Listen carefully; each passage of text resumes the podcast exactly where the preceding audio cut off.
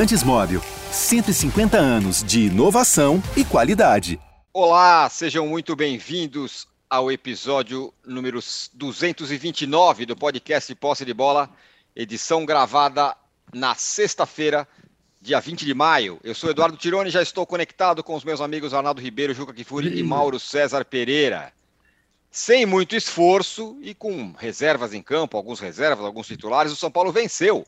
O Jorge Wilstermann no Morumbi está classificado para a próxima fase da Copa Sul-Americana. E agora mira o Corinthians, porque tem clássico nesse domingo em Itaquera.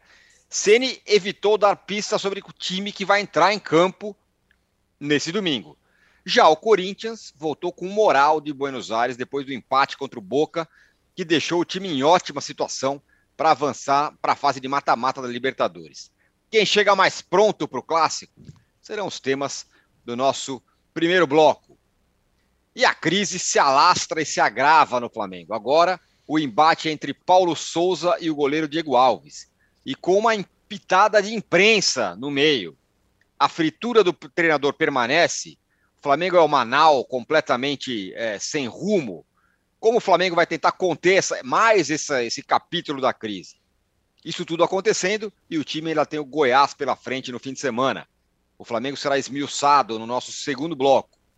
E no terceiro bloco vamos falar do Palmeiras, que segue 100% na Libertadores, e do Galo, que também sobe de produção. Do Santos, muito bem encaminhado na Copa Sul-Americana, e do Fluminense do Diniz, que jogou mal e se enrolou completamente, está praticamente eliminado.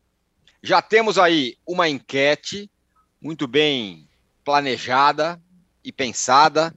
E a pergunta é a seguinte: quem é o maior culpado por essa nova crise ou esse mais novo capítulo da crise do Flamengo? É o Paulo Souza? É o Diego Alves? É a diretoria? Ou é a imprensa? Afinal, a culpa é da imprensa. Também teremos o nosso troféu Ratão de Bronze ao fim desse episódio. Então, preparem-se. Bom dia, boa tarde, boa noite a todos. Juca, São Paulo classificado na Sul-Americana sem menor esforço, jogou contra um time muito fraco do Jorge Wilstermann, 3 a 0 E o Corinthians muito bem na fita, na Libertadores, empatou com o Boca fora de casa, tá aí com a faca e o queijo na mão para se classificar. Quem você acha que chega melhor, com mais moral para esse clássico? Ô, Ancora, primeiro eu gostaria de dar bom dia, boa tarde, boa noite e dividir com essa legião de fãs que tem o posse de bola, uh, o nosso regozijo com a abertura que você fez, tão tranquila, tão é calma, isso. mesmo diante dos problemas tecnológicos que você enfrentou antes de entrar no ar. Só faltou. Estou enfrentando desde ontem. Sim, só faltou o sorriso, né, que o Mauro pediu que você Sim. desse ao abrir é, e posse de bola. Aqui é sempre sorriso. Isso, porque vamos fazer com absoluta tranquilidade, a tecnologia haverá de ajudá-lo. Sobre a sua pergunta, eu diria que ambos chegam de maneira semelhante para este majestoso. O 16 majestoso em Itaquera, com 10 vitórias corintianas e cinco empates. São Paulo diante dessa escrita esquisita de não conseguir ganhar na casa do Corinthians. Você sabe que o Rogério Ceni também jamais saiu de Itaquera com os três pontos. Desses 15 jogos, ele participou de um pela Libertadores. O Corinthians ganhou de 2 a 0, ele como goleiro ainda. Depois ele dirigiu o São Paulo duas vezes em Itaquera, empatou uma, perdeu a outra dirigiu Fortaleza duas vezes de Itaquera, perdeu uma, empatou a outra. O Flamengo, felizmente para a vida corintiana, ele não chegou a dirigir em Itaquera. Então há essas duas escritas para os tricolores quebrarem. Há uma terceira escrita. O Cássio é o único personagem presente aos 15 jogos está invicto diante do São Paulo em Itaquera. Mas tem também uma quarta escrita. O Corinthians, há cinco clássicos estaduais, que sai derrotado. Vitor Pereira jamais ganhou um clássico estadual, perdeu os quatro que disputou: dois contra o São Paulo, dois contra o Palmeiras. Corinthians voltou de Buenos Aires com um ponto valiosíssimo. Ponto. Jogou bolhufas. Chutou uma bola no gol, fez o gol do Queiroz. Depois tomou um empate e o Cássio fez pelo menos um milagre para impedir que o Boca vencesse num jogo mais guerreado do que jogado contra esse time decepcionante do Boca Juniors. Mas chega de moral alto, como você falou, sem dúvida. Com, deveremos ter casa cheia. É um outro aspecto né, dessa escrita. É, o São Paulo não aproveitou duas chances que teve nos três últimos jogos em Itaquera, dos três últimos jogos sem público, por causa da pandemia. Perdeu um, empatou dois. Vai encontrar a Fiel. E a gente sabe que esse regime da torcida única favorece demais o dos donos da casa. É um absurdo, mas é um absurdo com o qual os paulistas convivem, não é de hoje. Eu te diria o seguinte: olhando assim, hoje, para o jogo do domingo,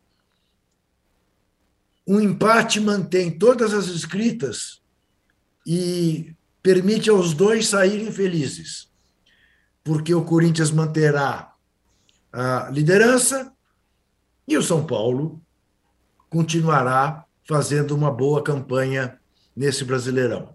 Eu desejo muito que a escrita seja quebrada. Qual escrita? Eu sei qual é. Isso vocês vocês são precipitados nas suas conclusões. Problema certo. de vocês. Não há de ser nada. Uh, mas é um, é um grande jogo deste final de semana, sem dúvida, é o grande clássico da sétima rodada do Brasileirão. O Corinthians não tem muito que se preocupar em poupar jogadores, porque o jogo contra o Always Ready é na quinta-feira.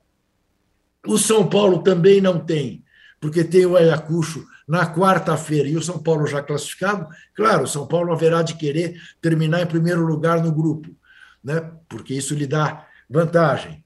Mas, quanto é Ayacucho, São Paulo pode pôr o time de Cotia, que vencerá. Portanto, eu acho que nós vamos ter um jogo, os dois com o que tem de melhor. Tomara que tenha um bom jogo, porque isso está faltando também nos últimos majestosos. Vamos qual vamos. É, qual é a escrita que você não quer ver, que, que você quer ver quebrada, Gil? Veja, eu deixo ao, ao nosso inteligente uh, internauta que ele mesmo chegue à conclusão dele sobre qual é a escrita que eu, que eu quero ver quebrada. Uh, não quero me antecipar. Está aqui falando com você o jornalista uh, Juca Kifuri, jamais o, o, o torcedor. Eu apenas me comprometo com todos vocês, e aí, quando eu falo todos vocês, é todos vocês mesmo, assistir a live dos meus dois amigos pós-jogo em Itaquera, conforme tenha sido o resultado. Se alguma dessas escritas, ou pelo menos uma, tiver sido quebrada.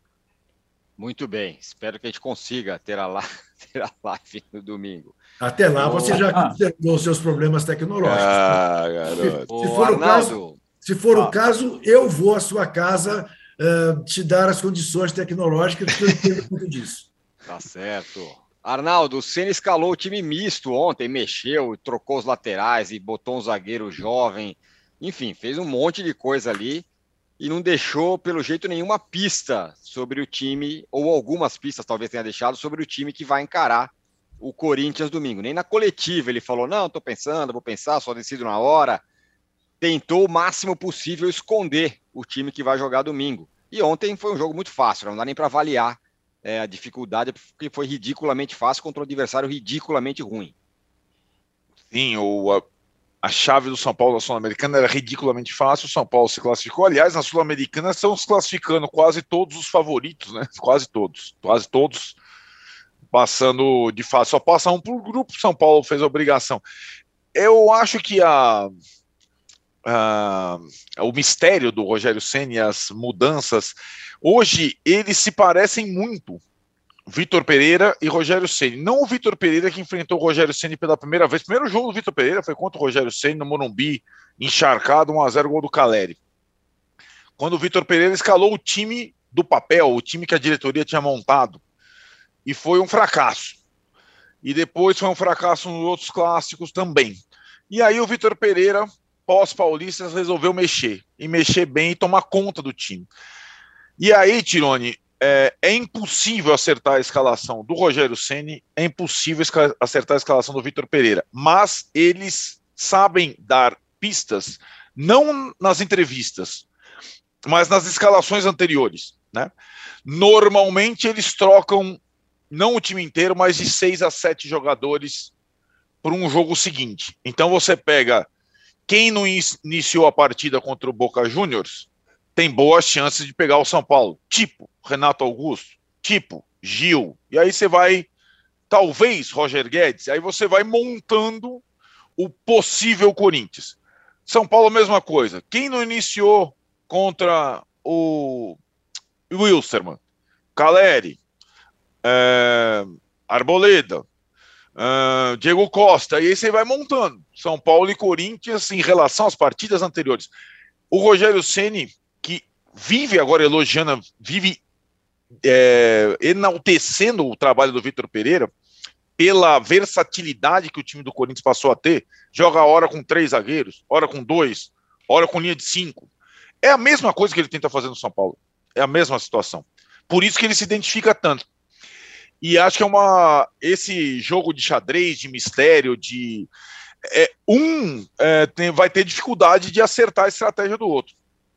E aí, é, nessa, nessa, nesse duelo super interessante, acho, de, de treinadores, de sistemas, de jogadores e tudo mais, é, eu acho que, de fato, como disse o Juca, nesse clássico específico, pesa muito o mando de campo, né? É, é o clássico paulista em que o mando de campo mais pesa. Os outros nem tanto. Então, a escrita do São Paulo de nunca ter vencido em Itaquera, com ou sem público, com ou sem Rogério Senna, é incrível.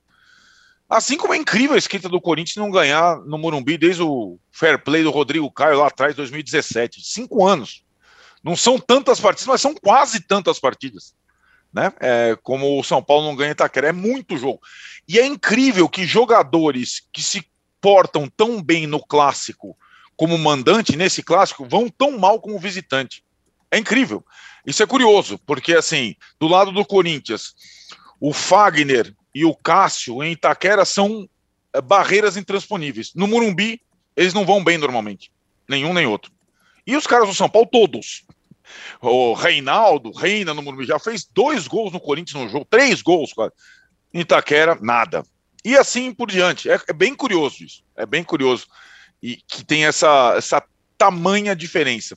Para você ter uma ideia do nível de detalhe é, dessa partida, é, em relação ao São Paulo, que é o desafiante, digamos assim, o Rogério falou inclusive na questão do gramado, né, que é misto, meio sintético, meio, é, meio natural, para definir os melhores jogadores para essa situação.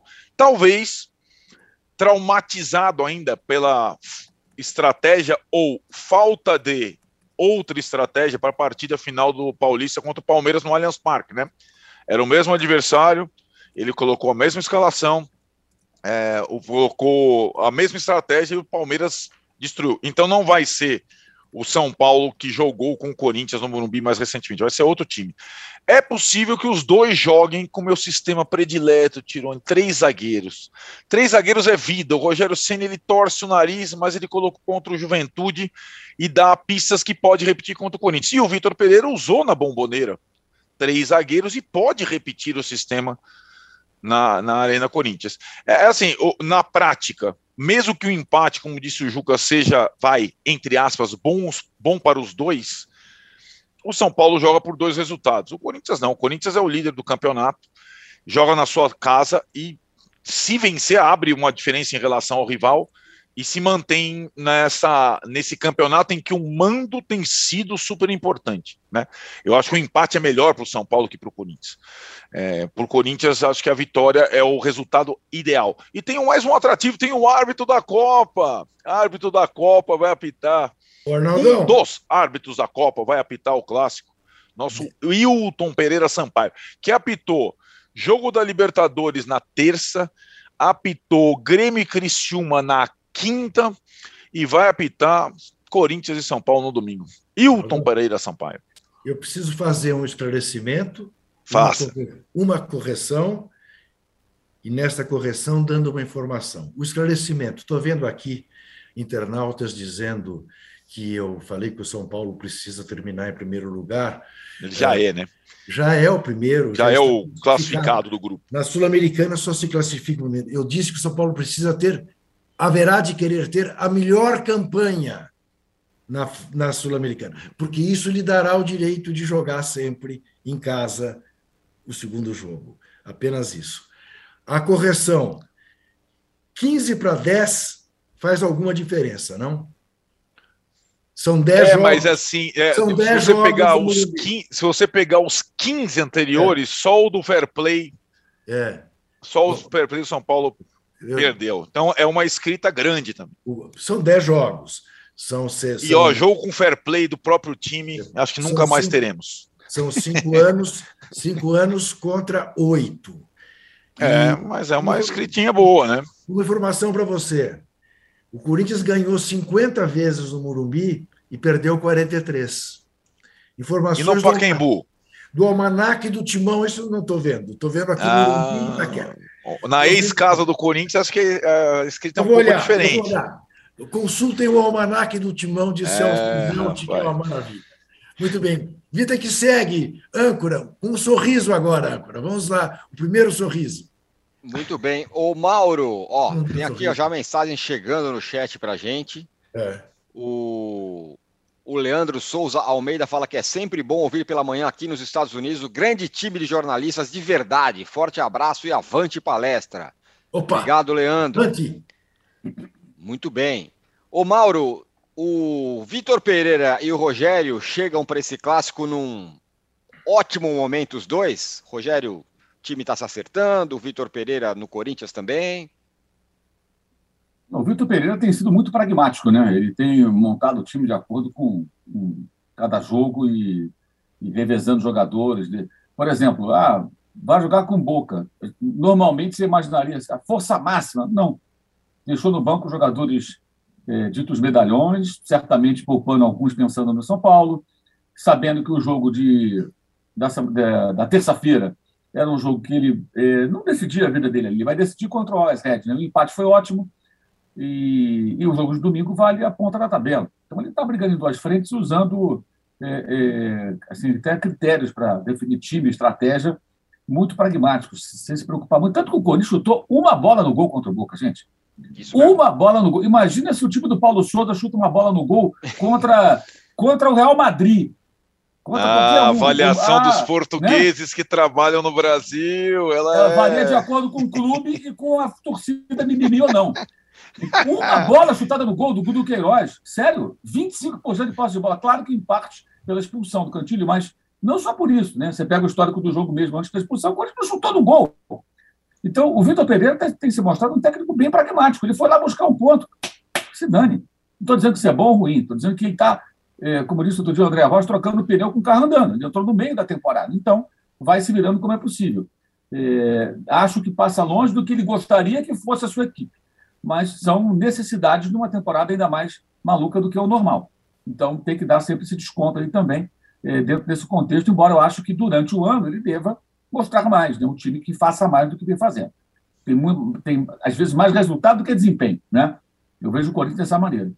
O caso do São Paulo acho que é um pouco diferente. São Paulo não tem sido desafiado como, como o Corinthians. Né? Quando for jogar contra o Boca, pode ser o Boca que foi. O Boca na bomboneira, e o Boca jogou, teve mais próximo da vitória do que o Corinthians, teve que sustentar um resultado, jogou com um homem a menos. E o São Paulo pegou um desses times carne assada aí da Copa Sul-Americana. Então, pode colocar reservas, a vitória tranquila. É, é uma semana em que o São Paulo está mais inteiro. E, e, essa estratégia do Vitor Pereira de poupar jogadores, revezar, independentemente do adversário, da competição, pensando no geral, acho que é o que vai fazer com que o Corinthians tenha alguns caras inteiros para poder é. entrar em campo no domingo, né? E poder fazer um jogo com os Se ele põe a força máxima e arrebenta o time dele com os jogadores mais importantes, todos eles, contra o Boca, ele não teria certamente o, a mesma condição no domingo, né? Contra, contra o São Paulo. Como ele fez isso e conseguiu o pontinho que ele precisava, né? agora só jogar contra o Cali ganhou do, do Always Red, né? Então a, a briga passa a ser do Deportivo Cali com, com o Boca, né?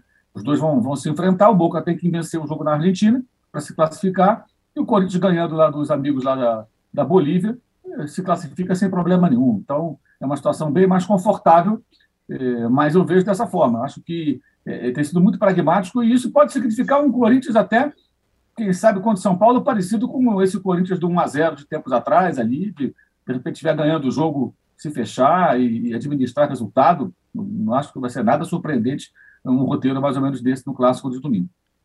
Ô, Âncora! Fala, Juca. Você sabe que aqui pediu, a gente atende, mesmo que seja entre nós. Diga lá. Uh, quero informar o companheiro Arnaldo Ribeiro que na história do Pacaembu, que está fechada, não teremos nunca mais, infelizmente, um majestoso Putz, no Pacaembu, com a destruição que a Alegra está fazendo no estádio, uh, foram 136 jogos na história do majestoso no Pacaembu. Hum. 51 vitórias alvinegras, uhum. 35 empates e 50 vitórias tricolores. Hum, essa aí, é, a, a, a, no Photoshop, há discordância, há bastante discordância. 220 gols corintianos contra 217 são paulinos. Almanac do Timão de Celso Zelt o mais é. sério pesquisador de futebol. E é mesmo. Mas esse. esse, mas, esse... mas que discordância! Agora você vai inventar. Tem Aécio Neves. É... Diga aí, Aécio, qual é a discordância? É, é rapaz. Confia das urnas é, eletrônicas também, você? 50 a 51, rapaz. É. Muito bem. Ô, Juca, falando em é. 50 a 51 e tal, é. é. o Mauro falou: talvez esse Corinthians seja um Corinthians a lá 2017. Sem dúvida. Seguro defensivamente, um a zerinho e tal. E o que eu quero colocar para você é o seguinte: a torcida do Corinthians, do jeito que ela é, ela é mais amigável para isso do que outras. Como o Mauro disse, imagina se o Paulo Souza ganha de 1 a 0. Sim. É, a torcida do Corinthians do, entre os grandes, os gigantes, é a, é a, que mais tolera, é a que mais entende, é a que mais apoia e a que mais aceita esse tipo de jogo. Eu diria para você o seguinte: a torcida do Corinthians, se o Corinthians está ganhando e o time está jogando, dando carrinho, bunda no chão, bola para o mato, que é jogo de campeonato, a torcida do Corinthians adora. Agora, há uma mudança de perfil em relação a todos os demais torcedores, pelo menos aqui de São Paulo. Os do Flamengo é que não são assim. Mas a torcida do Palmeiras, é verdade que o Palmeiras está melhorando o seu jogo a cada jogo. Mas a torcida do Palmeiras, que exigia tanto a academia, começou a ganhar no estilo Abel Ferreira e ficou muito feliz com o estilo Abel Ferreira e suas vitórias. A torcida do Santos, o jogo do Santos da, da, dessa semana foi um horror. Os dois times só, bom, só chutaram bola no gol no final do jogo, conseguiram chutar o adversário duas bolas que o João Paulo pegou maravilhosamente bem. E o Santos, a bola que foi no gol, foi gol. Aos 59, é uma festa é o maior time do mundo. Mas ficar todo mundo muito feliz. Mas eu não tenho a menor dúvida que o Vitor Pereira abdicou já rapidamente, é um cara inteligente. Se deu conta que não poderá implantar o futebol que ele gosta, de posse de bola, de marcação alta, de uh, time ofensivo, e está jogando pragmaticamente. Não tenho a menor dúvida disso. Corinthians virou um time simplesmente pragmático pelo resultado. Se fizer um a 0 em Itaquera, vai administrar o resultado. Não tenho a menor dúvida disso. Esse é o Corinthians possível na visão de Vitor Pereira, e mesclando, e pondo juventude com os mais velhos, pondo, pondo saúde em campo, pondo gente para ralar. Tendo gente para ralar, a Fiel fica feliz.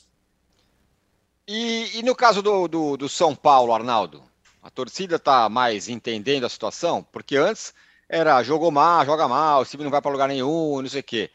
Um empate domingo, vamos combinar que não é um resultado ruim, né? Não, é, eu acho que o que aconteceu do São Paulo do início do ano para cá é que ele dá sinais, Rogério e time, que aprendeu a empatar, né? em algumas circunstâncias, né? Que o São Paulo, desde o início, foi muito forte como mandante, sob o comando do Rogério, desde o ano passado, desde quando ele assumiu, e muito fraco como visitante. O São Paulo contra o Wilstermann, tudo bem que o adversário não era nada, como disse o Mauro, disse você, ele completou uma série de jogos, a maior série de um time brasileiro como mandante de vitórias né, nessa temporada. E o São Paulo nessa série tem vitória contra Corinthians, contra Palmeiras, contra Santos, né, contra os clássicos e, e os, dois, os três jogos do Brasileiro. Né? Então tem partidas importantes. O São Paulo, de fato, no Morumbi, com a sua torcida, com o seu treinador, do jeito que joga, vai muito bem. Fora de casa era um baita problema até a derrota para o Flamengo, que foi a única no Brasileiro. E aí acho que caiu um pouco de ficha no Rogério. Em também ser um pouco mais pragmático fora de casa, né? E não, e não tão faceiro e, e, mais seguro, até utilizando, por que não, às vezes, o sistema com três zagueiros, que não é um crime. Pelo contrário, é, essa coisa é muito curiosa, né, do, do torcedor é, se identificar com o modelo de jogo, se contentar e tal. Eu, eu, eu, Juca, e acho que é muito distinto mesmo é, em relação aos dois times mais populares do Brasil, Flamengo e Corinthians, estilos históricos. E aí, a, embora o Corinthians tenha tido times maravilhosos, o que eu mais gostei não era um time da, de ralar a bunda no chão. Era o time da democracia, que tinha também raça, tudo mais. E o time lá do Luxemburgo, do Oswaldo Oliveira, aquele lá era um timaço. Aquele time lá era, né? São dois exemplos. É, e o, o, Flamengo teve o time do Zico, teve outro time do Jorge Jesus. Tá?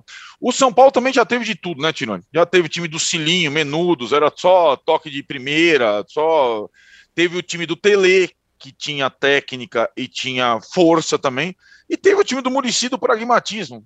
E era quando o São Paulino era feliz há algum tempo e não sabia. então eu acho que o Rogério viveu muitos times diferentes do São Paulo. Como treinador, o Mauro sempre toca nesse ponto.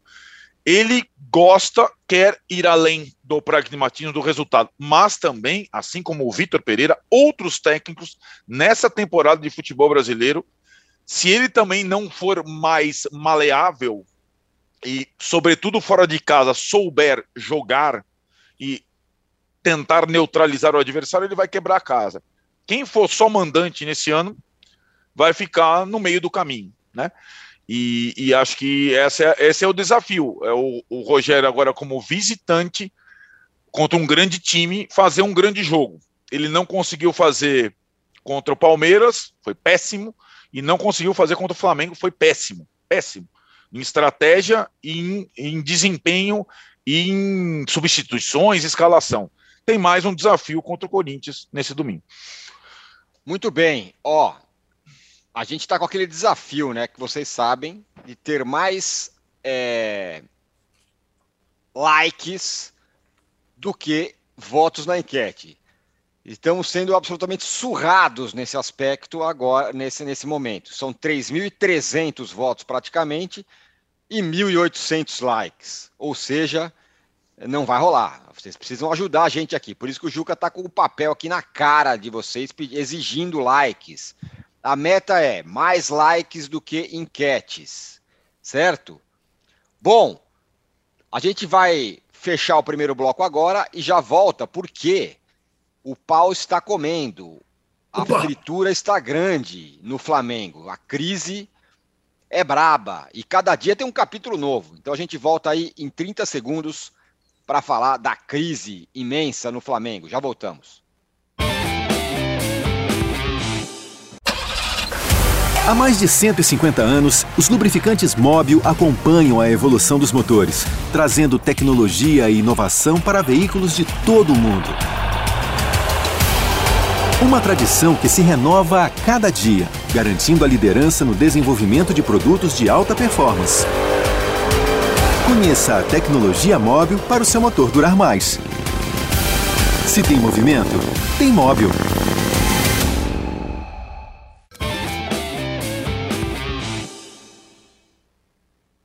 Muito bem, estamos de volta para o segundo bloco do podcast Posse de Bola número 229. Vocês continuam tentando fazer o número de likes aumentar, é, crescer com relação ao número de, de votos. A enquete está aqui e eu vou dar uma parcial sobre a enquete. A pergunta é a seguinte: qual é o maior culpado pela nova crise ou novo capítulo da crise no Flamengo? É o Paulo Souza? É o Diego Alves? É a diretoria ou é a imprensa? Por enquanto está assim: Paulo Souza, 11%. Diego Alves, 16%. Diretoria, 63%. E imprensa, veja só, 10%. Ninguém acha que é a imprensa, que a culpa Ninguém é da imprensa. 10% eu acho. É, apenas 10%. Pouco, né? Normalmente a culpa é da imprensa. Eu acho é... sempre. Fala, não é? Eu acho é sempre é da imprensa. Bom, Mauro, um novo capítulo é que o Paulo Souza teria encomendado uma pergunta a um repórter para que ele pudesse falar do Diego Alves. E aí, muita gente já reclamando do Paulo Souza. O fato é que nessa, nessa confusão toda de crise no Flamengo, sempre o Paulo Souza está apanhando. É impressionante, né? E a diretoria batendo cabeça. E aí? Bem, respondendo à sua brilhante enquete, eu acho que óbvio que a culpa é da diretoria, porque a diretoria foi a que renovou o contrato com o Diego Alves. Diego Alves teve no ano passado ausência em 35% dos jogos, várias lesões, então vários períodos de ausência. Até o Gabriel Batista, que já foi embora do Flamengo, chegou a jogar partidas no, na temporada passada, não só o Hugo, porque eu vinha mal né, para variar, e o Gabriel jogava com o Renato no final, porque o Diogo Alves raramente está à disposição. Né? Mais de 65% dos jogos ele participou, 35% ele ficou fora. É, o histórico de lesões é grande, né? e é um jogador veterano, que tecnicamente já não faz tanta diferença. Vide os gols que ele sofreu em Montevideo na final da Libertadores, ambos em bolas defensáveis para um goleiro considerado acima da média, né, de alto nível, e ele tomou dois gols. Pelo menos um ele teria que defender para ser o goleiro que faz a diferença. Não foram falhas, não foram frangos, mas eram bolas defensáveis. Vou dar um exemplo. Quem acompanhou a final da Liga Europa na quarta-feira viu é. o goleiro Trapp defender uma bola chutada pelo Kent, jogador do, do Rangers, no finalzinho do jogo, né, que daria o título do, da prorrogação, né? Daria Isso. o título ao time escocês, e ele defendeu uma perna. Né? Depois ele defendeu a cobrança de pênalti do Aaron Ramsey, o galês, ex-Arsenal e Juventus, emprestado pela Juventus, e deu o título, né? porque depois o Borré bateu a entrada de Franco para o campeão da Liga Europa. Esse cara está na história do clube, porque goleiros aparecem nessas horas para fazer a diferença. E quando você busca um grande goleiro, é para fazer a diferença nessas horas, com defesas importantes, disputas de pênalti. O Diego Alves, na final da Libertadores, foi um goleiro comum. Então, numa avaliação técnica, você vê que ele não, não tem boa relação benefícios, ele vira e mexe, está contundido, então não está à sua disposição.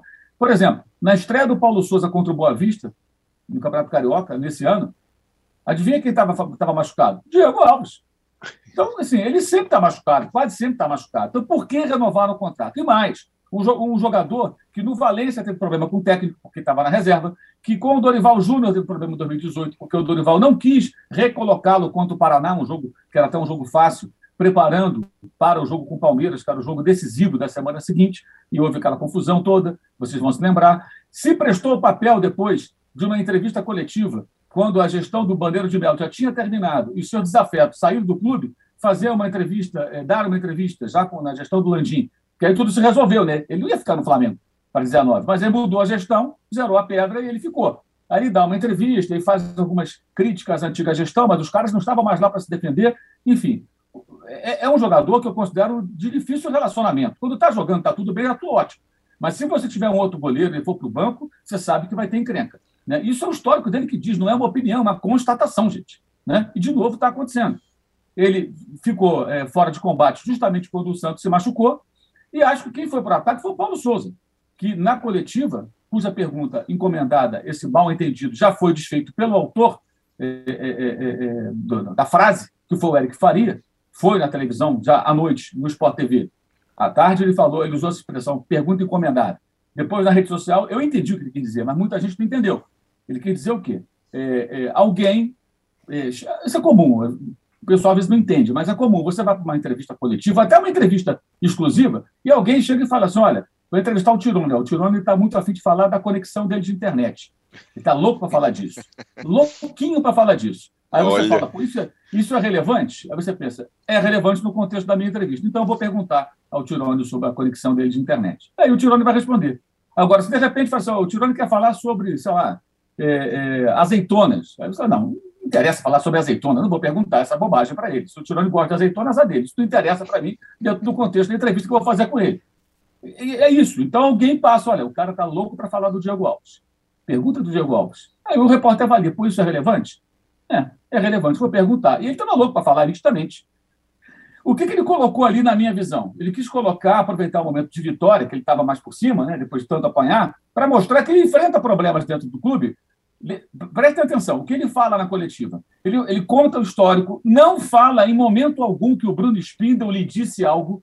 Ele diz que a fisiologia vinha relatando que o jogador estava machucado, mas que no tal dia estava melhorzinho. Depois ele fala, ah, para voltar ao time, que se especulou, inclusive, naquela semana, nessa semana, né, é, que ele poderia voltar. Eu falei, tem que treinar e tem que estar bem. E essa, esse tipo de lesão, pubalgia, né, não, não, não apresenta recuperação instantânea, leva um tempo.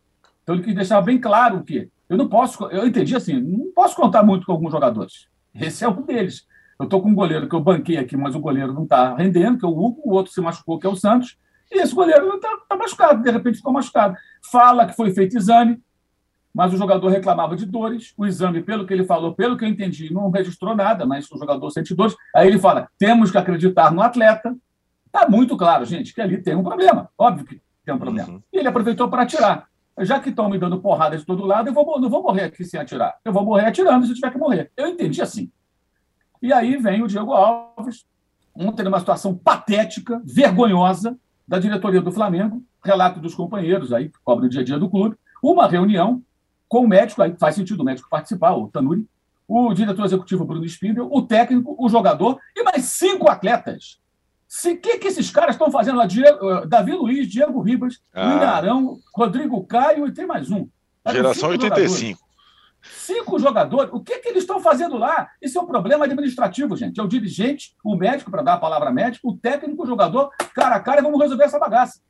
Agora, nada disso aconteceria se não tivesse renovado aí o Bruno Espírito e o Marcos Braz, o contrato do Diego Alves. Por que, que renovaram? O Diego Alves, gente, tecnicamente, pode até se recuperar no outro clube, dizem que ele tem propostas de outros clubes importantes, é, mas para mim está muito claro, no Flamengo ele não tem mais o que oferecer. O que ele tinha que oferecer era no ano passado, quando ele foi um goleiro comum e vivia machucado. Então, a, a história dele no clube não vai ser mexida. O que ele conquistou de positivo está lá e vai ficar. E ele tem que ser respeitado por. Isso não vai ser apagado. Mas o fato é que hoje não tem o que acrescentar ao Flamengo. Ele está lá por um erro grave cometido no ano passado com a renovação dele e do Diego Ribas. Agora, essa reunião com essa turma toda, né? e mais, né? É, é, isso eu digo o seguinte: independentemente do Paulo Souza ficar ou ser demitido, o Flamengo pode tomar de 5 a 0 do Goiás, o Paulo Souza ser demitido às 3 e meia da manhã, o Rogério Ceni foi 3 horas da manhã, né? Ele pode ser demitido às 3 e meia, 4 da manhã, não importa o horário. O fato é, o, o Diego Alves ao Flamengo, me parece, não tem mais o que oferecer. Porque agora era a hora dele jogar, né? Ele está machucado de novo, então vai fazer o quê? Então, como é que você vai contar com esse goleiro? Para quê? O Flamengo tem que contratar um outro goleiro, já que ele tem proposta, se tem mesmo, seria um bom momento para fazer uma rescisão contratual, ele seguir o caminho dele, mas ninguém consegue resolver esse problema. Conseguiu arrumar um problema renovando um contrato, né? Ao contrário do que fez o Palmeiras, quando percebe que os Danilos da vida estão ganhando espaço, né? E que o Felipe Melo não era mais jogador útil, até se machucando, tanto que na final da Libertadores já estava machucado, né? começou jogando. O Palmeiras não renovou o contrato. Perfeito, o Felipe Melo não pareceu, muito, não pareceu muito feliz quando foi embora, não. Né? Pareceu é. meio incomodado com a situação. Então, paciência, amigo. Você está na história do clube, levantou a taça aqui para gente. Muito bem, obrigado, tchau, cara. Acabou. O ciclo aqui acabou. Isso é muito comum no futebol. Né? Você tem que fazer esse tipo de avaliação. E, e os caras fizeram tudo errado. Então, a culpa da diretoria, acho que a culpa principal da diretoria, acho que o goleiro não tem o que acrescentar e acho que houve muita distorção também do que foi falado na coletiva. Não, porque o Bruno Spindle falou, em momento nenhum eu só vi. O técnico fala que o Spindle disse alguma coisa. O que ele coloca no contexto é o seguinte: que o jogador não vai voltar a jogar sem seguir os processos de recuperação e treinamento. E que isso não acontece de uma hora para outra. Nem depois, atenção, nem depois de uma conversa com o Bruno Espino, que é o diretor executivo. O que, que eu entendi ali?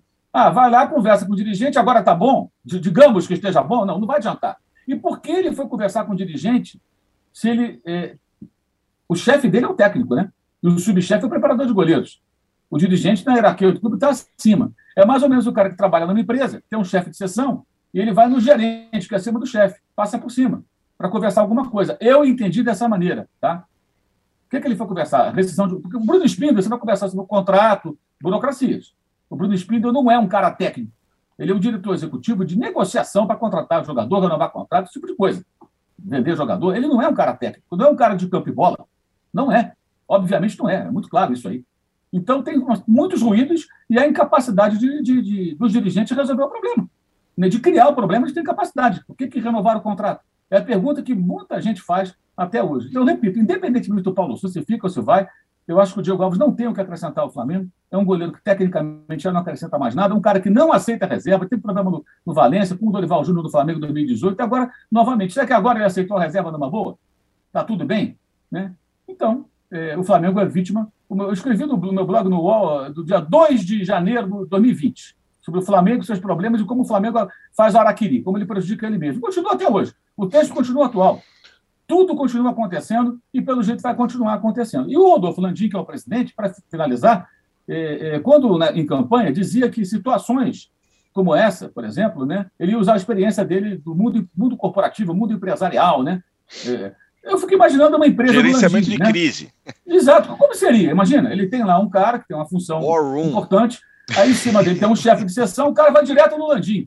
Ô, Landim, eu quero reclamar do meu chefe, ou coisa parecida, eu quero falar de um outro assunto, não sei se ele foi reclamar do chefe. Não cria uma, uma, um atrito aí?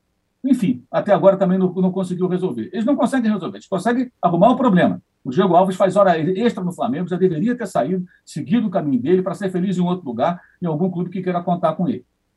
Mal, é, fala, Mal fala, a, experiência, a experiência de gestão do empresário Landim é com o Ike Batista, que deu no que deu, e é com esse rolo todo que ele está respondendo na justiça aí dos milhões mandados para fora do país de maneira irregular, e as velhinhas que ficaram no prejuízo na exploração de petróleo da empresa dele, que nunca tirou uma gota de petróleo.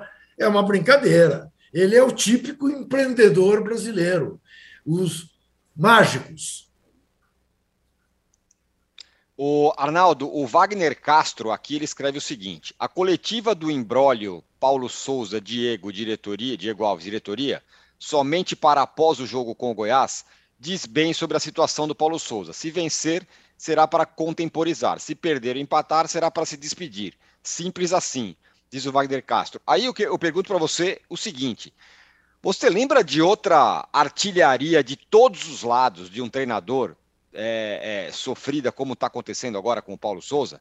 Eu vou lembrar um pouco da questão do Rogério Ceni, que não foi tão pesada a artilharia, mas uma parte da torcida não suportava, gente dentro do Flamengo não queria o Rogério, tanto que teve aquela história do, dos caras da, da análise de desempenho, e agora tem esse rolo que envolve pergunta encomendada, não sei o quê. O fato é que o Paulo Souza apanha de todo lado. O Tironi, é. Acho que é Oi, importante frisar que, que o negócio da pergunta encomendada, o Eric Faria já, ele já voltou Sim, atrás. já se explicou. Bate nessa tecla. Tem, tem, muita gente, ontem eu fiz a live aqui no UOL, e os caras estavam descendo o pau do técnico e falando do caráter dele. Pô, o cara encomenda a pergunta a jornalista, pede para fazer a pergunta. É, o próprio é, é o que Eric muita gente está fazendo, o que Sim, não tem nada a ver. né? frisar isso, porque a gente vive numa sociedade maluca, onde julgar e apontar o dedo é muito fácil. Perfeito, né? E o próprio perfeito. Eric já falou que ele não, que, que, ele se expressou mal, até se desculpou ontem à noite na televisão. Né? Ou seja, não é defesa de ninguém, não, é só colocar as coisas como elas são. Claro. Porque tem um trabalho de assessoria aí muito forte por trás também, né? A gente sabe disso, né? E a brodagem de muitos coleguinhas com certos caras aí é muito forte. Tem jogador de futebol que é intocável, gente. Os caras são intocáveis, conseguem emplacar qualquer coisa. É impressionante. É. Negócio de louco. É, só, só, explicando a questão da pergunta encomendada, é aquilo que o Mauro falou. Às vezes você vai para uma coletiva e você tem uma informação de alguém que fala, cara, tem isso, isso, é isso. É claro que você vai perguntar, ainda mais agora, que você tem muito pouco acesso aos caras. Você vai falar com esses caras na coletiva. Então você pega as informações que você, que você pode, que você consegue, que você apura e vai ao cara. Mas fala aí, Arnaldo. É, tem uma questão, né, Tironi, eu acho que fica clara nessa situação. Eu acho, eu acho de fato, é, a fritura do Paulo Souza, assim, uma questão é, é escancarada. E só para pegar o início da tua pergunta, a coletiva marcada com dirigentes para pós-jogo, isso é um absurdo, porque pós-jogo você tem que falar do jogo e você pode ganhar, empatar ou perder. Pós-jogo você vai falar da partida. Você não, não existe boa entrevista pós-jogo sobre problemas, questões gerais. Isso se for porque a diretoria do Flamengo ela não aparece nos momentos de crise para falar. Como foi da outra vez ali, da, da, da outra crise, da questão da torcida, reunião com torcida organizada, entrevista cancelada. Não adianta chegar pós-jogo Goiás. Quanto vai ser o jogo Goiás? A gente não sabe. Né? E se não ganhar? O, o Paulo Souza vai aparecer para dar entrevista coletiva? Se não ganhar? A gente não sabe. A questão é a seguinte: o, o Flamengo ele ainda não se desvencilhou do fantasma do Jorge Jesus e não se desvencilhou de uma panela vencedora. É uma panelaça o que rola lá. E a panela é formada por jogadores e dirigentes, que são amigos, tem relações fora. Não tem nada de profissionalismo, é zero. E o Mauro, quando fala, quando não, quando eles renovam com esses jogadores simbólicos, não é por serviços prestados. Eles é, é uma panela, é como se fosse na amizade, da brodagem. E aí, sabe quem se ferra? Sempre o treinador. Sempre. E não é só o Paulo Souza, é o Rogério, é até o Renato, que é um cara que sabe trafegar nesse negócio. Teve vazamento na época do Renato também, não teve?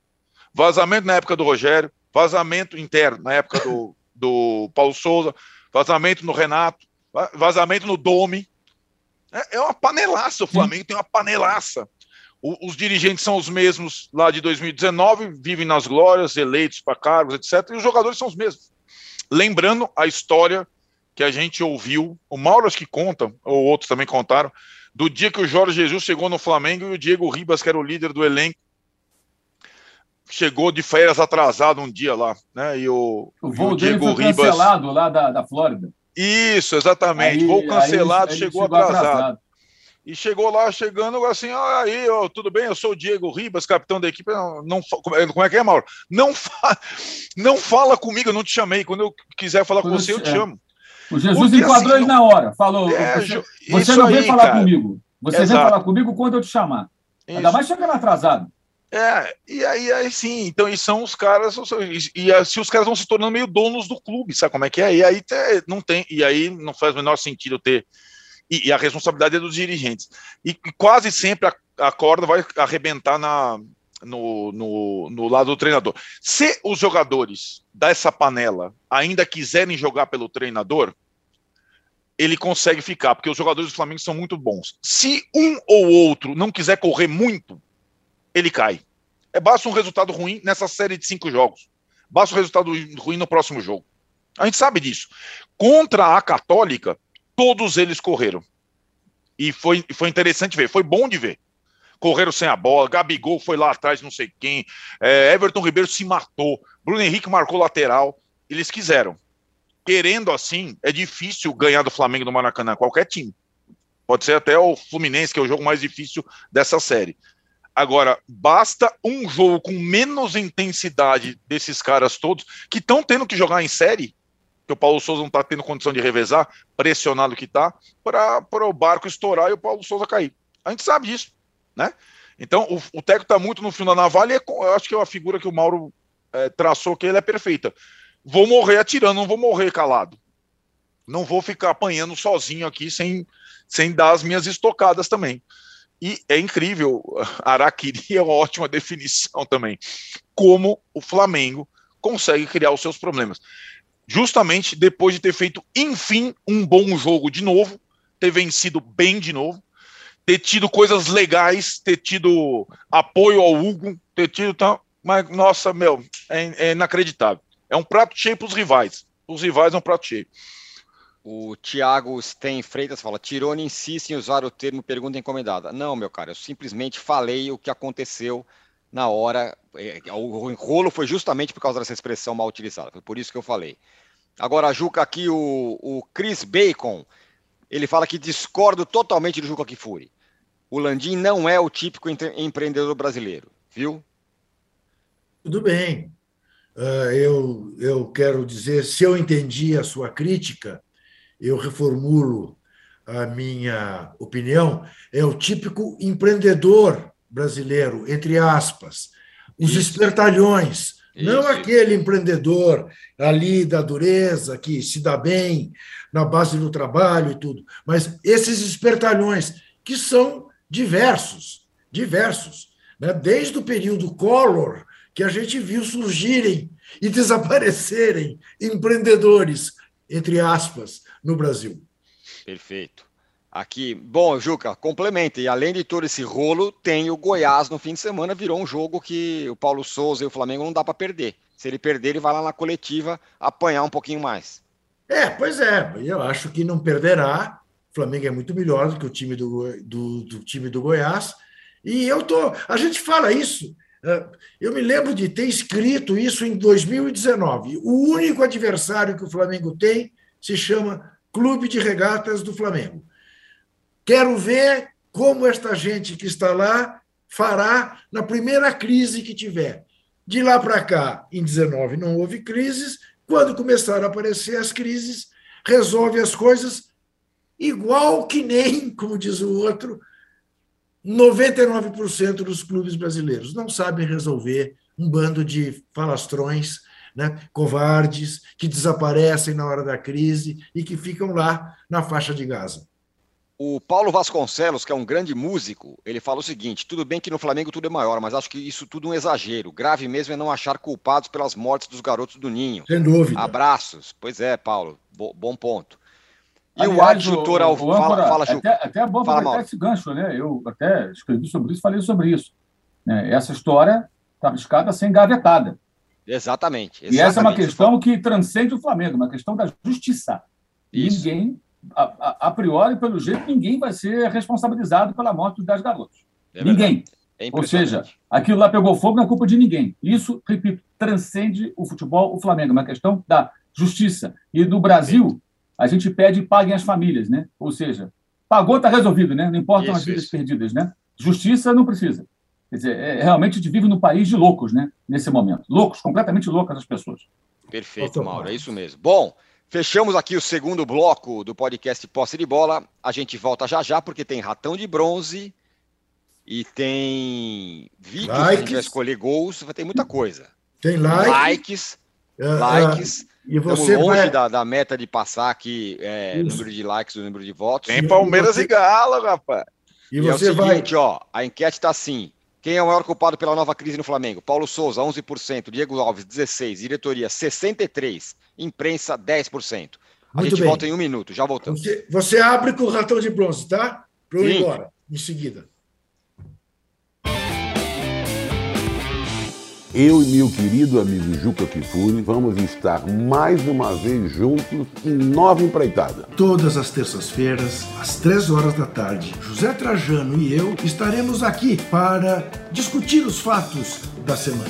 Já estivemos juntos no Cartão Verde, lá na Cultura, lá atrás, no Linha de Passe, também há algum tempo atrás, mas agora vamos estar no Cartão Vermelho e aqui no UOL. E com uma novidade, não vamos falar só de esporte temos liberdade completa para falar de música, de literatura, de política, do dia a dia, dos acontecimentos. E para darmos cartão vermelho, direto, sem amarelo, para todos os deslizes. Para quem sair fora da linha, segundo o nosso ponto de vista. Toda terça-feira, 3 horas da tarde, no canal UOL e nas principais plataformas de podcast.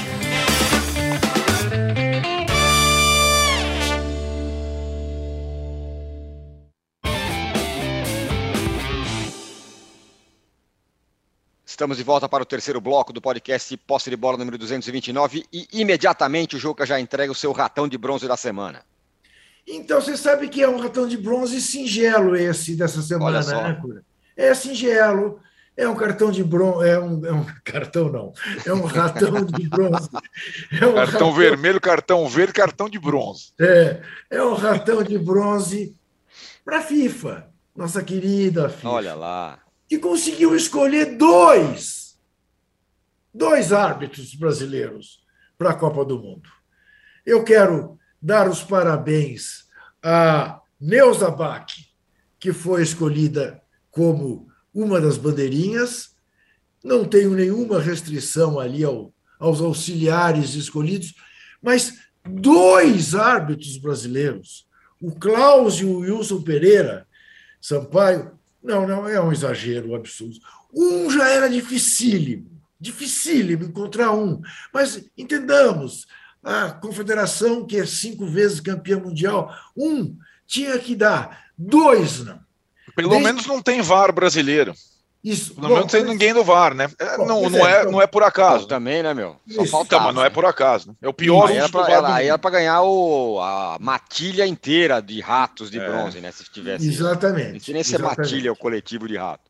Eu acho que não. Mas acho, que não, acho que não também. não tem importância. Tem nada a ver. É.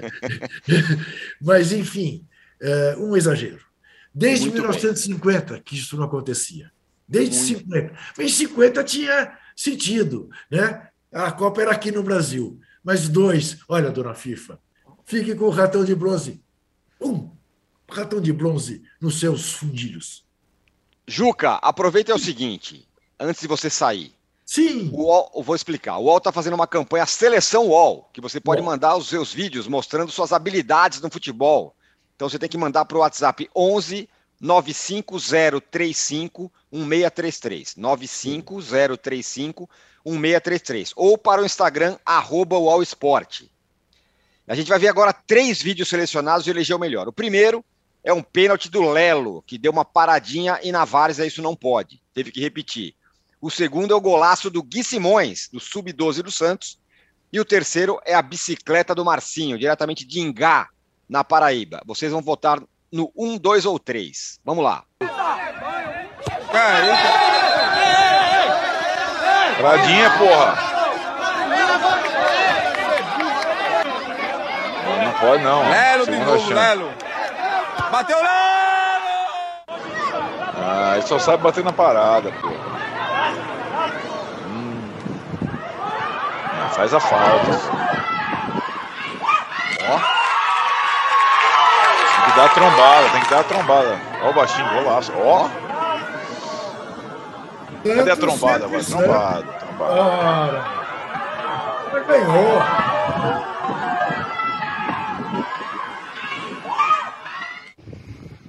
Já ganhou. Bolão. Beleza. Rapaz. É. Esse é, número 3 aí merece aí todos sim. os aplausos. Pô, mas onde, Onde tem o Santos, o meu voto é Santos. Santos, sempre Santos. Que beleza de gol. Um novo Neymar que está surgindo na Vila Belmiro. Voto no número 2.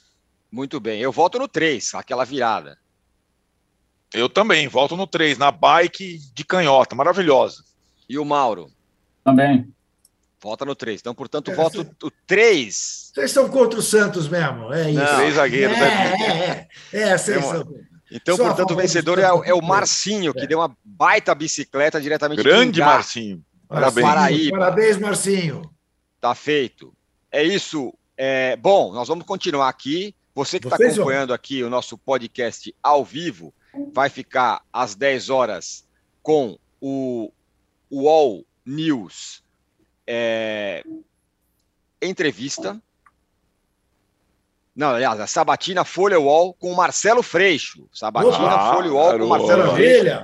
Pré-candidato ao governo do Rio. Então, e às 15 horas tem a live do Danilo Lavieri e do Vitor Guedes. Ficarão então, portanto, com Marcelo Freixo e sem Juca Kifuri, que exatamente. está saindo. Ganharão em matéria de companhia. Vocês Muito três, bem. o meu abraço e até segunda. É isso aí. A gente continua mais um pouquinho aqui. Eu quero saber, o Mauro, o seguinte, Mauro, uma pergunta singela para você. O Vitor Pereira, é, ele é mais bem tratado do que o Abel, porque o Palmeiras está 100%. Ah, o Vitor Pereira lidera o campeonato, né? O Vitor Pereira chegou ontem, o Abel já está há quase dois anos. Ou seja, uhum. um já, já trabalha com esse grupo de jogadores há mais tempo. Ele chegou agora há pouco tempo. O Abel pede jogadores, é, é, participa das decisões. O Vitor Pereira encontrou um elenco montado não deu tempo de participar de, de, de, de montagem de elenco.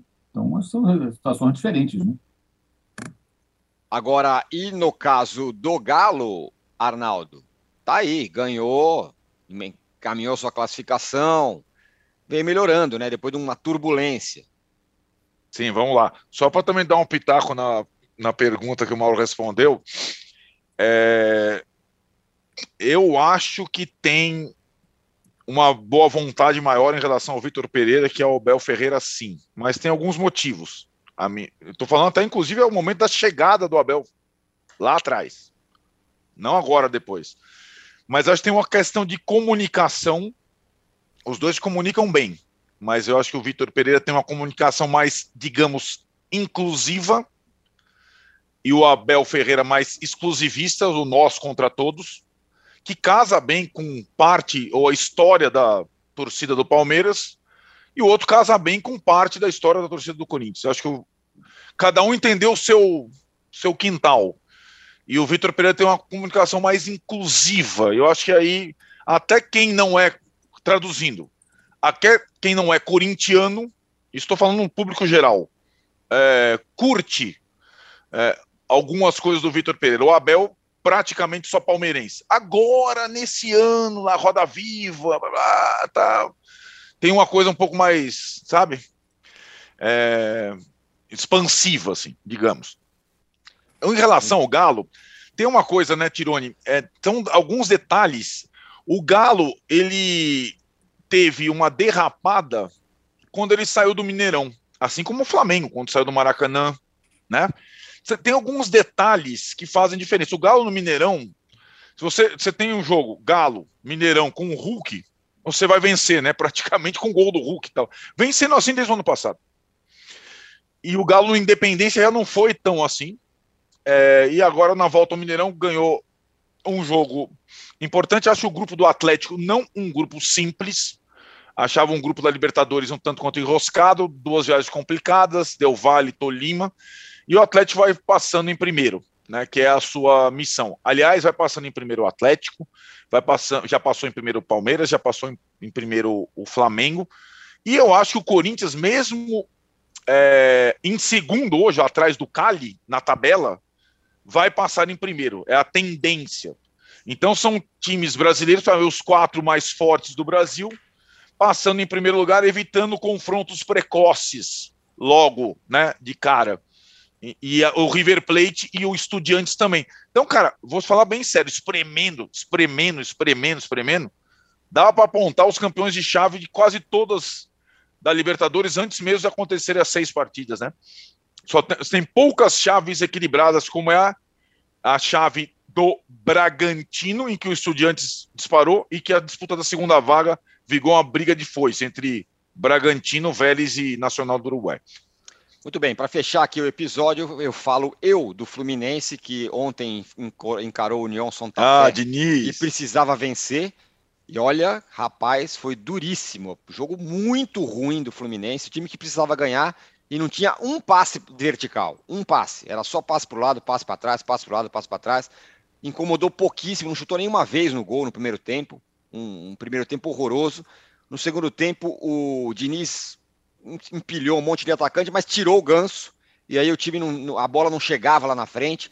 Depois quase perdeu o jogo e está virtualmente eliminado, diferentemente do Santos, que ganhou ali a duríssimas penas do Lacaleira, mas agora é líder da chave, depende só de si para se classificar. O Fluminense, lamentavelmente, está eliminado, ele vai, vai repetindo o Diniz o que ele tinha feito no São Paulo. Ele foi eliminado também da, da Sul-Americana, depois ficou só com o brasileiro é, durante toda a temporada e aí conseguiu fazer uma boa campanha. Mas ontem o Fluminense foi muito, mas muito, muito mal. Pior jogo do Diniz no Fluminense desde que ele chegou tranquilamente. Bom, é isso, senhoras e senhores. Ficamos. Fala, não, quer falar alguma coisa? Não, vou espirrar. Ficamos por aqui hoje. A gente volta na segunda-feira, o Arnaldo espirrando. Ele é, é o espirro mudo, tá vendo? Aí, ó. O modo espirro mudo do, do Arnaldo. É desejando um bom final de semana a todos. É isso aí. A gente volta na segunda-feira. Valeu, Arnaldo. Valeu, Mauro. Obrigado a todos que estiveram com a gente aqui. Tchau. Você pode ouvir este e outros programas do UOL em uol.com.br/podcasts. Posse de bola tem pauta e edição de Arnaldo Ribeiro e Eduardo Tironi. Produção de Rubens Lisboa. Operação de ao vivo de Fernando Moretti e Paulo Camilo. Coordenação de Fabrício Venâncio e Juliana Carpanês. Os gerentes de conteúdo são Antônio Morei e Vinícius Mesquita. E o diretor de conteúdo é Murilo Garavello. Qual?